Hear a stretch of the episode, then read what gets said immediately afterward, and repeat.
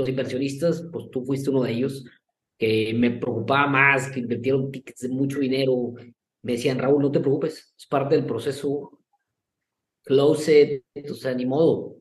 Porque yo estaba desesperado por tratar de buscar una solución, hacer lo que podía, y me decían, oye, tranquilo. Es lo normal. Y entonces ese apoyo como que te da un alivio. Estás escuchando el podcast Imparables de Arcángeles.com. Pues hola, soy Luis Barrios, fundador y director general de Arcángeles. Nuevamente bienvenidos al podcast Imparables, donde hablamos con fundadores de las empresas que son oportunidades de inversión o que fueron oportunidades de inversión en arcángeles.com. En esta ocasión tenemos la fortuna de poder hablar con Raúl Maldonado, director general y fundador de Voitas, una plataforma digital donde las pymes podían automatizar sus cotizaciones y pedidos. Y Voitas fue una oportunidad yo, eh, eh, que, en algún momento invertimos en ella, ¿no? Y, la intención de esta conversación con Raúl es aprender y conocer qué sucedió dentro de Voitas, porque como en el emprendimiento siempre hay fracasos y hay que saberlos tomar con inteligencia y que esto se convierta en un fracaso inteligente. Y la intención es compartir historias reales de emprendedores reales que hicieron, por un lado, todo lo correcto, inclusive eh, ser eh, eh, aceptados y formar parte de las topas del mundo. Bienvenido, Raúl. Un gusto tenerte por aquí. Luis, muchas gracias por la invitación. Creo que hay mucho conocimiento que hemos, hemos ido acumulando, donde creo que muchos van a aprender de las lecciones duras que es, pues aprende haciendo, ¿no? Pues cuéntanos un poquito, ¿no? Yo que sería bueno para la audiencia conocer un poco, nada más darles una refrescada de lo que hacía Boitas, ¿no? Este, o, lo, o cuál era la misión de Boitas y después qué representaba Boitas ustedes para ti y tus socios.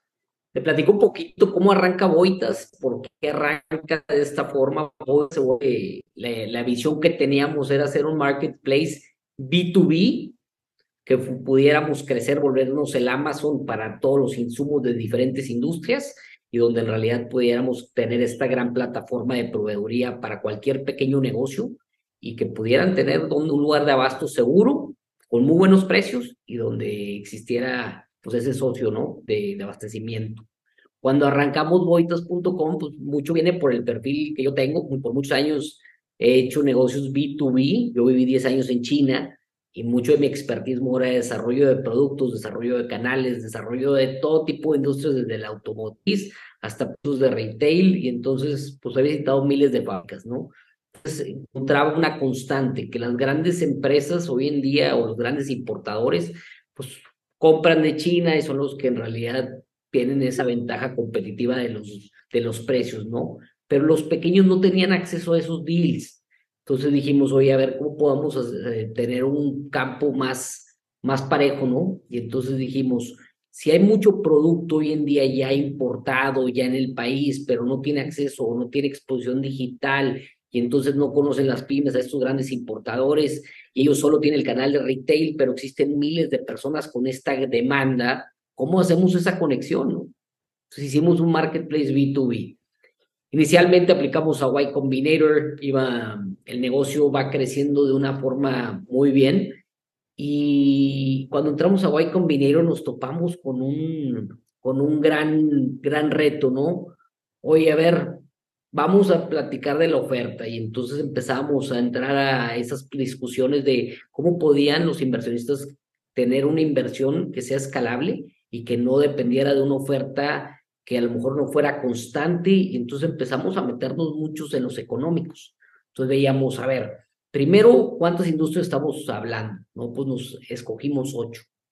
Oye, pues la de belleza, hicimos eh, ferretería, hicimos productos de electrónicos, y cada una de estas industrias tiene una característica, que parte de sus suministros, unos los compraban de forma local, otros internacional, otros la frecuencia que tenían era muy baja, otros el ticket promedio era muy bajo.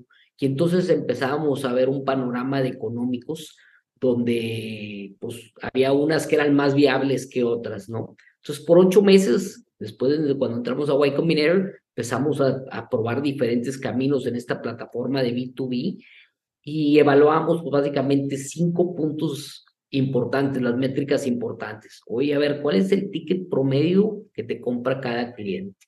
Oye, ¿cuál es la frecuencia en la que te compra? Oye, a ver, ¿cuál es el margen que te deja cada uno de estos, de estos pedidos? Oye, el costo de adquisición y de qué tamaño es la industria, ¿verdad? Para ver si vale la pena hacer el esfuerzo de la adquisición de más usuarios.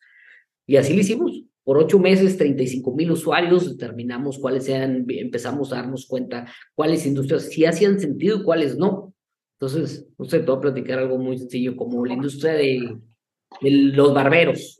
Oye, pues va en crecimiento, hay 65 mil barberos en México, pero su ticket promedio es de mil pesos. Oye, si el margen que te daba eran 20%, 20% y el costo de adquisición era ese 20%, pues era muy, muy poco a pesar de que la frecuencia era una vez al mes, pues el payback era muy, se tardaba mucho, ¿no?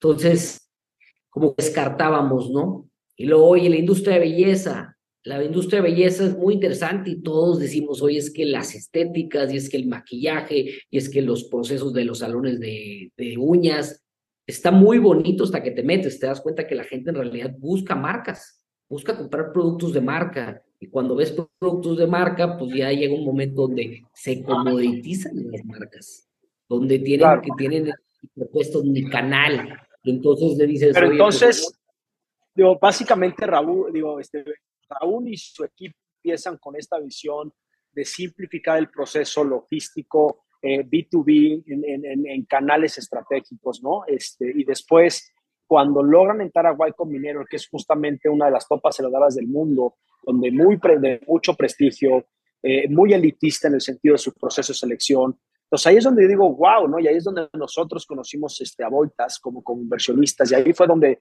este, justo antes de que te fueras, pues nos diste la oportunidad de, de, formar parte de tu familia en Voltas y de tu capital social, ¿no?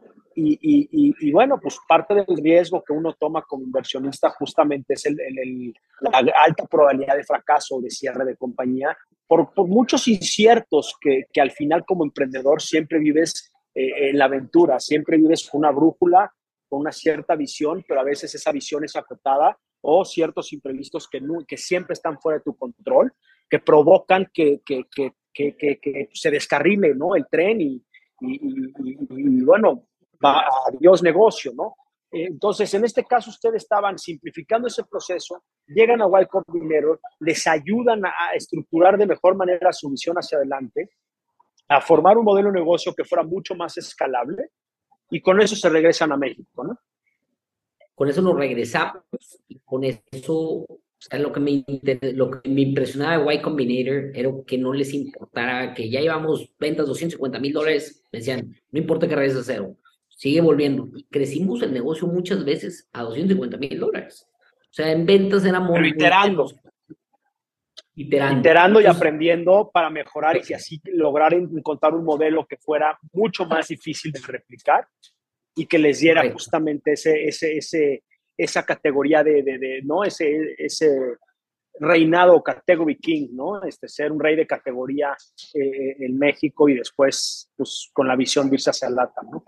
E, ese era, esa es, esa es la, la, visión correcta, porque a veces te, te, quedas enfocado en uno y no pivotea a la gente por miedo o porque tengo compromiso con el inversionista que se va a enojar.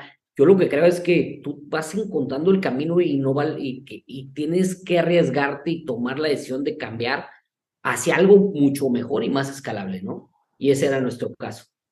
Cuando empezamos a entender las oportunidades que existían, los retos de las diferentes industrias, yo hoy en día veo muchos marketplaces B2B donde ya después de vivir lo que vivimos nosotros nos damos cuenta que no van a funcionar, porque los económicos no dan, porque los márgenes no dan, porque nunca van a llegar a, a lograr pues, eh, pues comprar las marcas. Una masa crítica suficiente.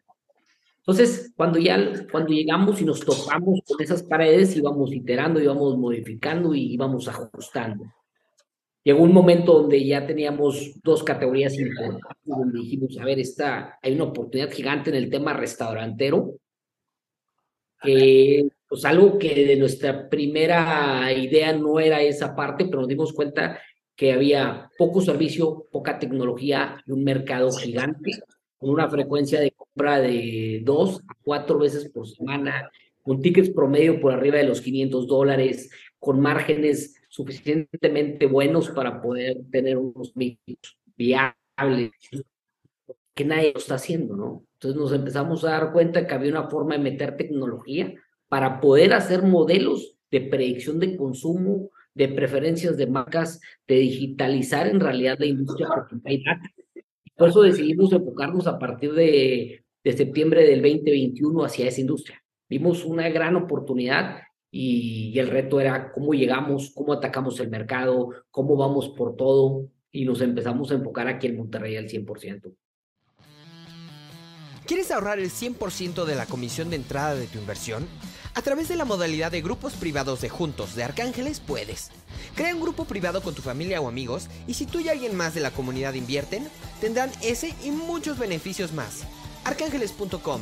Invierte diferente. Mucha, les dejas mucho que pensar porque, este, por un lado, nuevamente, ¿no? Y vámonos yendo otra vez, este, retrocediendo para avanzar. Eh, eh, eh, encuentran un gran dolor en el mercado, ¿no? Un gran problema este, eh, para resolver en este, en, este, en este negocio.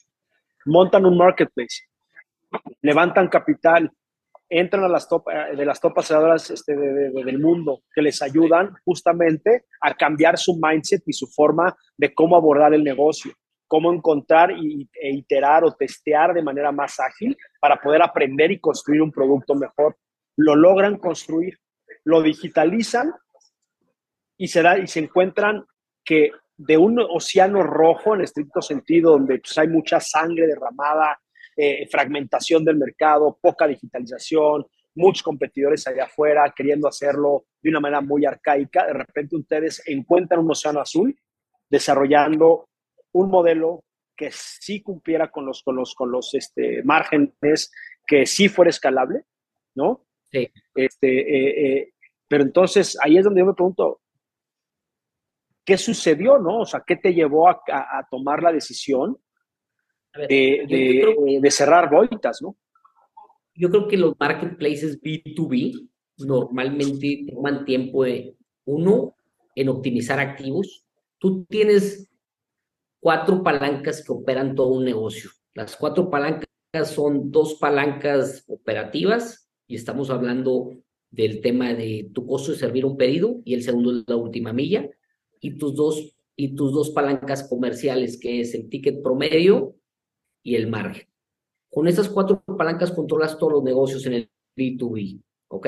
Si el margen es bajo y tu costo de entrega es muy alto, pues vas a comerte el, el... Entonces, cuando hablamos de decir, oye, vamos a integrarnos verticalmente porque es la única forma de en realidad llevar económicos sanos tienes que... Controlar esas cuatro palancas.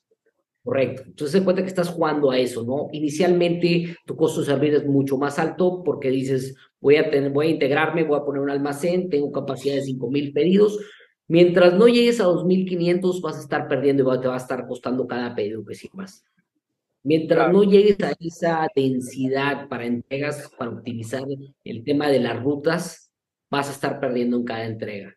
Entonces dijimos, ok, lo proyectamos, dijimos, el ramp up vamos creciendo 30% month over month, súper bien. Dijimos, en el 2022, ahora sí, hacemos una ronda de 3 millones de dólares que nos dé suficiente runway para llegar a económicos ya, ya óptimos y también a la escalabilidad. Siempre hemos pensado, nosotros siempre, yo siempre he construido negocios rentables y como que siempre fue mi visión de hacer un negocio rentable y, lo, y la data venía a ser muy importante, ¿no? Dentro de lo que hacíamos, porque te dabas cuenta que dentro del mundo restaurantero sí podías predecir patrones de consumo, sí podías tener productos, 10, 15 productos críticos o para cada tipo de restaurante, según que si era japonés, si era italiano. Entonces sí podías hacer muchas cosas y había muchas formas de capitalizar toda esa información. Nos decidimos a lanzarlo Así empezamos a crecer, nos empezó muy bien, nos dimos cuenta que en el 2022 teníamos el reto de cómo levantamos esos 3 millones de dólares. Entonces, lo difícil era eso, picharle a los inversionistas en una crisis, ¿no? Empezamos en febrero, recibimos capital de tres inversionistas, uno de ellos eh, Magma, nos empezó a ir muy bien, pero empezamos a sentir a partir de abril que, nos, que no nos querían invertir, no querían, o sea, hubo como que el, todos los fondos que ya estaban a punto de darnos un cheque nos decían, oye, espérate, déjame, déjame me espero, déjame como que generó una incertidumbre y nosotros con datos. Y se frenó. Se frenó el pero sí que... Entonces ahí también, digo, ahí pues, te, o sea, la verdad es que eso para todos ha sido muy complejo levantar capitales de, de, de, mismo de finales del 21 a la fecha. Entonces, eh, es difícil navegar ¿no? y crear un emprendimiento con poco capital y poco acceso a capital, que capital de crecimiento, ¿no? que parece el venture capital. Entonces ahí, pues bueno, por un lado, uno de los primeros factores que, que, te empiezan a frenar la máquina, después de haber encontrado métricas eh, sanas, inclusive validando un modelo de negocio mucho más escalable, ¿no? Aún así, fue difícil, o, más bien, sí, fue eh, imposible levantar el capital. ¿no?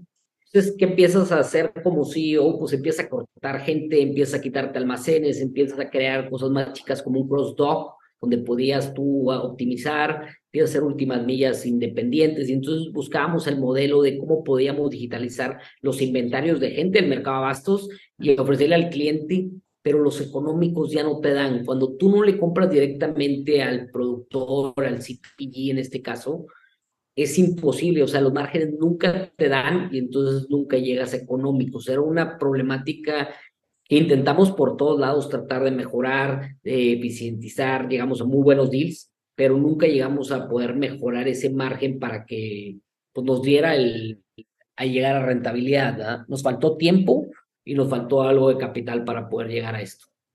Vemos una gran oportunidad todavía en el B2B, el tema de restaurantes sigue en pañales, muy, muy fraccionado, como lo mencionaste, y suficientemente jugosa la oportunidad también en, el, en la parte financiera, que nadie les presta porque cierran, pero con un underwriting bueno y una constante eh, proveeduría, hay una oportunidad gigante. Entonces, Raúl, si podemos concluir realmente, el factor principal fue gasolina. No tener la gasolina suficiente para que el carrito corriera la velocidad que ya habías demostrado que podía correr. De hecho, estuvimos, en, estuvimos en proceso de que nos dan adquirir, por eso vamos a hacer lo más que pudimos. Cuando se dio la adquisición, nos patearon al siguiente año, el 2023, pero ya no tenemos gasolina ni para que nos adquirieran ni para seguir manteniendo el carrito, la verdad. Pero claro. sí es un modelo que es una oportunidad gigante.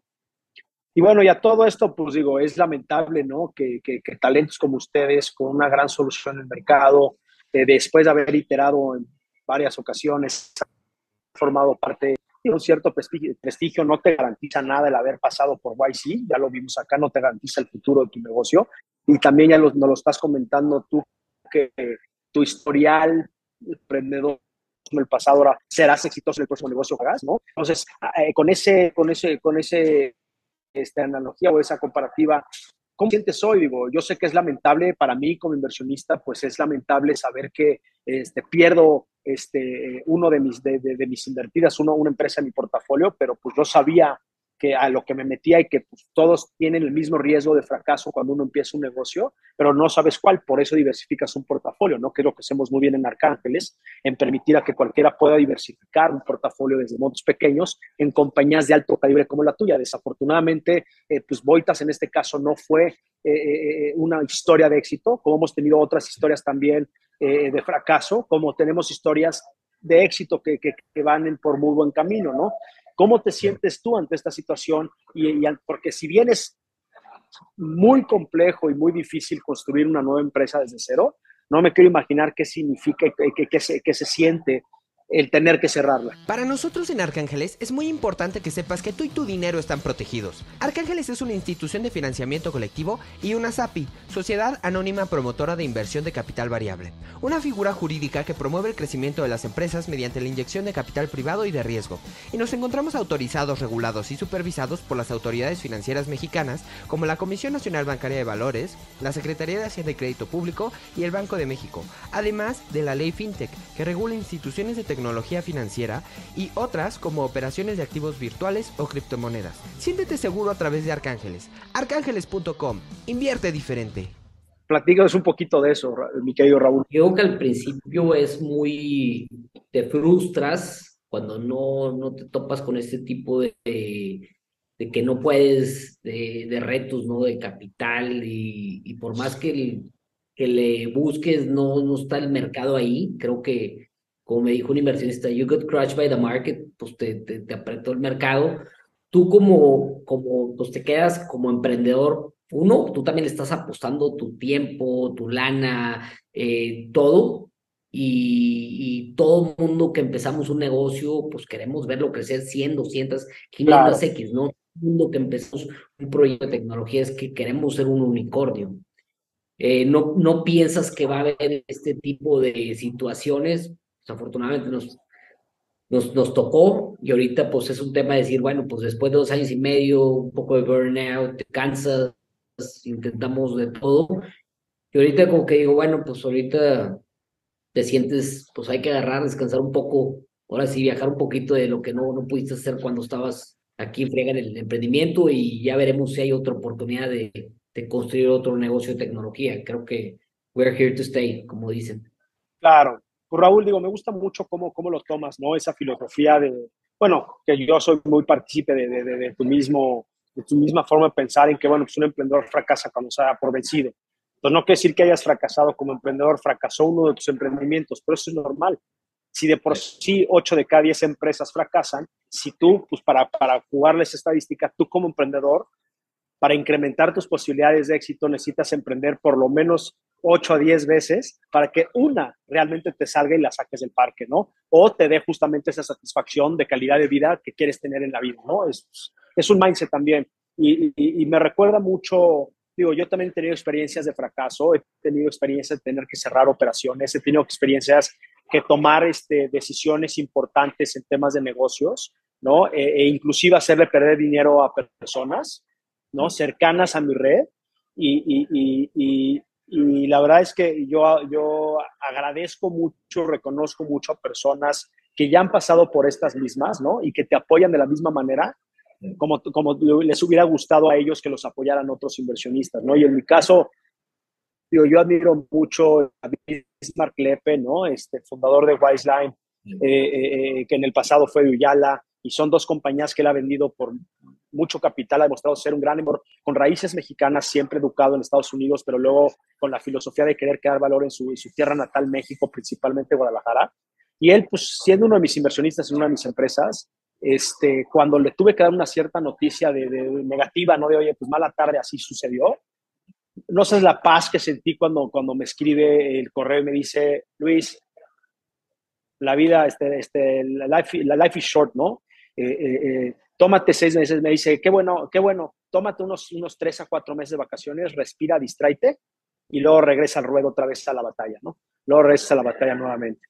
Entre líneas diciéndome, era parte del proceso, era parte de la expectativa, perdiste el capital, no te la voy a hacer más difícil de lo que ya, ya, ya ha de ser para ti, ¿no? Entonces, por lo mismo yo te, yo te externo esto a ti, que no me imagino lo difícil que ha de ser este, eh, eh, cerrar una compañía, ¿no? Otros sentimientos encontrados, pero pues yo lo que les pudiera decir a la, audiencia es que no tienes por qué sentirte fracasado, porque en realidad si tú sabes bien que hiciste todo lo que estaba en tu alcance a tu mejor criterio de objetividad, pues nada más, pues como bien dijiste tú, Raúl, te apretó el mercado, te apretó la, la, la, la, la el mundo, vamos, ¿no? Las, este, el, sí, el mundo y, y, y, para, hay ciertas cosas que pues no puedes este, eh, resistirte y si te resistes, te va peor, ¿no? Entonces, en este caso, me pasó algo similar que lo que dices tú, Luis. O sea, los, los, inversionistas, pues tú fuiste uno de ellos, que me preocupaba más, que invirtieron tickets de mucho dinero.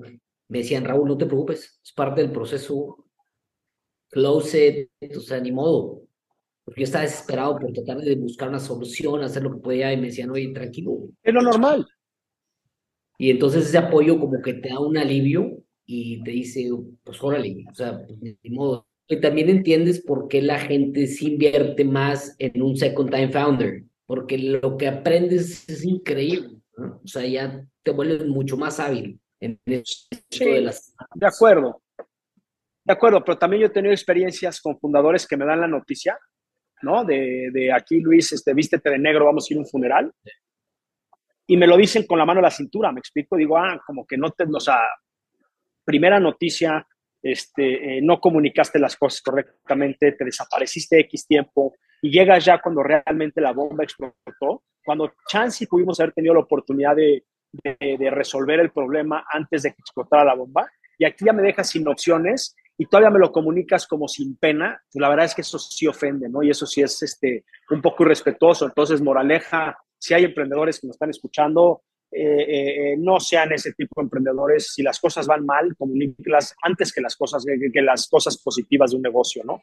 Porque las cosas que valen la pena realmente dedicarle energía y tiempo, sobre todo en las cosas que puedes mejorar y que van mal para justamente proteger eh, el negocio, porque el emprendimiento no perdona y tienes unas ventanas este, de, unos márgenes muy cortos o ventanas de oportunidad muy cortas que si no sabes aprovecharlas o manejarlas, eh, se convierte en un, efecto este, viral negativo, destructivo, que por más que trates de, salir a la superficie, más te hundes, me explico, ¿no? Entonces, pues Raúl, la verdad es que te agradezco mucho el habernos compartido este sentimiento. Este, eh, eh, vamos por más. yo sé que no es lo último de Raúl como, como emprendedor con ideas este, propositivas para mejorar este, el país. Y pues no sé si, digo, antes de ir terminando, eh, eh, eh,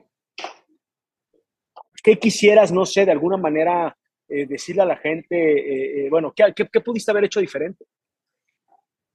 Em, a ver, yo creo, primero, gracias por ahí, porque tú siempre nos has apoyado y siempre has visto y siempre estabas pendiente de todos los updates y siempre estuviste ahí al pie del cañón. yo lo que les diría a, los, a la gente es que antes de hacer un negocio tan robusto o tan pesado en cuestión de, gasto o de burn rate, que trataran uno de comprobar que la hipótesis si, es la mejor hipótesis desde el principio y donde el capital que levanten que sí sea cuando ya estés en, un, en una etapa de product market fit, aunque sea con poquita atracción, pero que veas que tu dinero lo puedes, por cada peso que le metes, te va a incrementar a dos, donde ya puedas en realidad validar muy bien el tema del crecimiento, donde puedas tener económicos, porque eso le da mucha confianza al inversionista en cuestión de decir, oye, no es una, una idea, ¿no? Es eh, que estamos experimentando, es algo que ya está sólido. Entonces yo le diría a los emprendedores, hagan mucho trabajo de creación de hipótesis, pruébenlas, lleguen al product market fit, encuentren quién es su buyer persona y también que no les dé miedo a pivotear, que no les dé miedo a dar malas noticias. Creo que la mayoría de los inversionistas lo que buscan es ver cómo te ayudan y la mayoría está ahí para apoyarte. Entonces, no por, porque te fue mal un mes o un semestre, eh, no puedas comunicarlo, eh, vale la pena ser muy transparente y creo que eso, ayuda mucho a crear, pues ahora sí, formas de... Confianza. Todo te está buscando de confianza. Y bueno, y hablando de, que de, de ese mensaje que le das de recomendación a startups, emprendedores, ¿qué le dirías a un inversionista? Sobre lo que te sucedió. Sí, yo también soy inversionista, ¿eh? o sea, entiendo muy bien el riesgo, yo, yo meto dinero a fondos, igual de Venture Cap, pero entiendo muy bien el juego. Yo lo que pasa en México es que hay que entender que, como dices, la matemática es si le van a meter a 40 empresas, 30 van a desaparecer y tienes que ir con eso en la mente, pero las 10 que se quedan van a pagar la mesa y más. Entonces yo lo que, lo que creo es, sigan pensando en esa forma positiva porque los números dan. El, está muy probado en Estados Unidos que, que funciona, que hay muy buenos emprendedores en Latinoamérica, me impresiona, pero creo que hay mucha gente con mucha hambre, muchas ganas de crecer, mucho talento. Yo pondría, sigo poniendo parte de mi portafolio a apostar en Venture Capital. Creo que hay una oportunidad y seguramente con esta diversificación que hacen todos los fondos, les va a ir muy bien. Claro. Y yo sumaría a tu, a tu, a tu mensaje a los inversionistas que cuando se tengan que vestir de negro, de negro, se vistan con orgullo, porque ir a un funeral también puede ser visto como un orgullo, no como algo feliz. Este, no todo tiene que ser visto por el lado negativo, ¿no? Aquí eh, yo me llevo eh, de este funeral de Boitas, eh, Raúl, me llevo pues, muchos aprendizajes, mucho conocimiento en el transcurso de estos dos, dos años, dos años y medio de vida de relación, como inversionista, emprendedor, eh, eh, conocimiento más amplio y más profundo de la industria.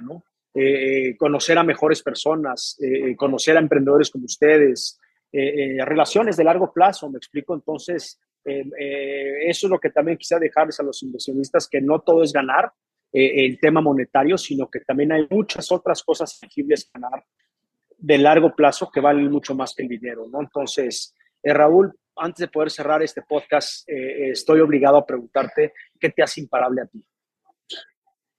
Yo creo que todo el knowledge acumen, todo lo que agarraste de, de conocimiento, más todas las experiencias anteriores, generan a un ente imparable. En la parte digital, en el business savvy, en la parte de, de, que eres muy, muy resourceful, que tienes ya esa, ese conocimiento que te puede, que te hace imparable, ¿no? Te vuelves experto en muchas cosas. Y es lo que te hace imparable a ti en estos momentos. Buenísimo. Pues Raúl, muchas gracias por tu tiempo. Eh, eh, mi nombre es Luis Barrios, fundador de Arcángeles, y este fue un nuevo episodio del podcast Imparables, donde hablamos con los fundadores de las empresas que son, eh, que, que, son o fueron oportunidades de inversión en arcángeles.com, nuestra plataforma regulada por la Comisión Nacional Bancaria y Valores. Los invitamos a coinvertir con nosotros, los invitamos a formar parte de estas historias tanto de éxito como de fracaso, como lo ha sido en esta ocasión con Raúl. No todo es esto, no todo es este color de rosa. Y pues muchas gracias, nos vemos a la próxima. Hasta luego.